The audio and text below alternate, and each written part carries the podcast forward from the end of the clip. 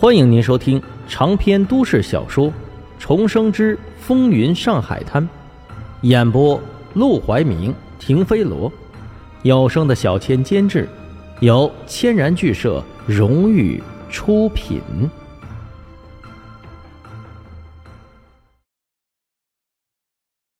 第二百三十五章，随便怎么来都行。把这个烂摊子交给我来收拾，你坐一边坐享其成，当然高兴了。沈梦生往桌前一坐，打量整个凤仙楼的构造，心里一片烦闷。凭良心说，凤仙楼的装潢在上海也算是数一数二的了，姑娘的质量也没得说。虽然没什么倾国倾城的名妓花魁，但在同类型的妓馆里头也不比别人差。要是按照正常的模式经营下去，不说做到整个大上海的头把交椅，前三名是跑不出去的，根本不需要花什么心思经营，自然有大把的男人来给他们送钱。但问题就在于，现在变得不正常。凡是喜欢流连烟花柳巷的，几乎都知道，凤仙楼和颜料大王薛宝润干上了。起因就是薛宝润的二公子在凤仙楼里打死一个姑娘，凤仙楼呢又把薛二公子给打了一顿，还绑架人家，勒索了不少钱，这梁子可结大了，以至于薛宝润接连两次派人来砸场子。整个大上海什么都缺，就是不缺妓馆。他们想嫖女人上哪儿不行？干嘛非得来凤仙楼触眉头？所以。这里的生意是越来越差。这是上个月的账本，您过过目。老鸨宝贝似的把账本捧了过来，沈梦生都不用翻，光是看见老鸨那紧张扭帕子的模样，就知道生意肯定不好。可当他打开来看的时候，还是被那触目惊心的账目给吓了一跳。不是不好，是太他娘的不好了。不赚钱也就算了。竟然因为吃穿用度开销太大，竟赔了三千多。谁不知道想在上海赚钱，只要做两种生意就够了：一种是烟土生意，另一种就是女人的皮肉生意。这种闭着眼都能赚到钱的生意，凤仙楼竟然还能赔钱。他不仅轻吸一口气，啪的一声把账本合上。这账目给荣叔看过吗？没呢，这这我哪儿敢呢？没，没你还不赶快送去？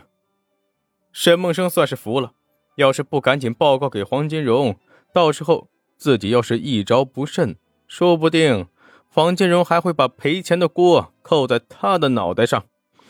可听说要把账目给黄金荣看，老鸨吓得是头顶直冒汗。这这不好吧？虽然说凤仙楼一直都有像马祥生、沈梦生这样的管事，可管事像流水一样换了一个又一个，他这个老鸨却是一做就是几十年。赔钱的事都知道和薛宝润有关，但黄金荣一定会迁怒他，他哪里敢呢？沈梦生眼睛一眯，满脸不悦：“怎么着？不说不报？”想让我给你背锅？他一巴掌拍在桌子上，转过头去，眼神凶狠的瞪向老鸨。如果我没弄错的话，我现在应该是你的顶头上司吧？是是。老鸨见状，知道沈梦生不好糊弄，只能硬着头皮找来了伙计，把账本送到聚宝楼。回来。伙计刚要走，就被沈梦生喊住。他拿起笔来，粗略的写了一封信，夹在账本里，这才打发伙计离开。老鸨眼见伙计离开，心里不禁七上八下，好奇的凑到沈梦生跟前坐下，问着：“你这写的什么信呢？”“不会告他状吧？”沈梦生白了他一眼：“跟你没关系的事儿，问那么多干什么？”什么叫跟他没关系？他是这里的老鸨啊！老鸨不禁欲言又止的，半晌，轻轻叹了口气。过去沈梦生过来找娇娇娘的时候，人是老老实实、勤勤恳恳的，这会儿怎么像变了个人似的？充满威严，不好靠近，动不动就大动肝火，吓死个人。没用多久，伙计又抱着账本回来了。荣叔叔，让您放开手脚干，不用担心别的，不管出了什么事儿，都有荣叔给您兜着。沈梦生点头，他要的就是这句话。刚才那封信也没什么别的内容，主要就是把账本里赔钱的几个原因给大概总结了一下，最后得出结论。想开妓馆，吃穿用度就少不了，省是省不出来的，还是得多招揽客人。但是要招揽客人，可能就要对凤仙楼做一些制度上的改动。凤仙楼毕竟是黄金荣的产业，要动人家的东西，总得打个招呼。有了黄金荣放开手脚这句话，沈梦生就等于完全没了后顾之忧，只要大展身手就够了。他马上就开始考察起凤仙楼。论装潢，这里的摆设已经是算同类妓馆里比较有品位的、比较奢华的了。再装来装去，也就那么回事再说了，来玩女人的男人也没几个懂装潢的，搞那么高大上没人买账，那也不是花钱打水漂吗？论音乐，这年头无非就是那么几样，吹拉弹唱。再说，这种聚集了三教九流。除了莺莺燕燕，没什么其他营生的地方。你搞台钢琴来弹奏什么钢琴曲，反而破坏意境，倒不如多培训几个烟花女子唱十八摸。而至于食物、酒、茶水等等乱七八糟的细节，通通不用在意。谁也不会来凤仙楼吃饭，也不会来凤仙楼喝酒，也不会来凤仙楼喝茶。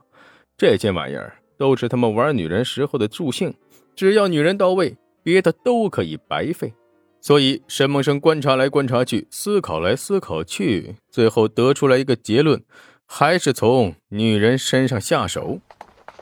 这些就是咱们凤仙楼所有的女人了。沈老板，您慢慢过目。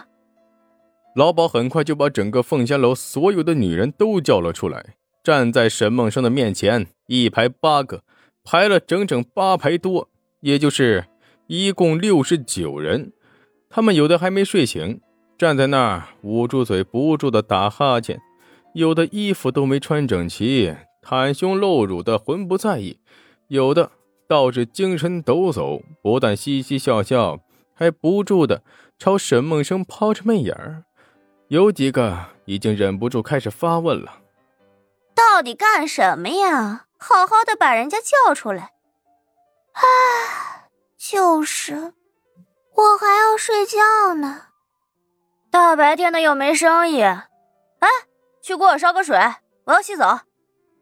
老鸨怕沈梦生生气，连忙教训道：“都闭嘴！叫你们出来，你们就老老实实的站好。这是我们沈老板，以后咱们凤仙楼都归他管，在老板面前都表现的规矩点谁要是再敢胡说八道，都给我滚出去！”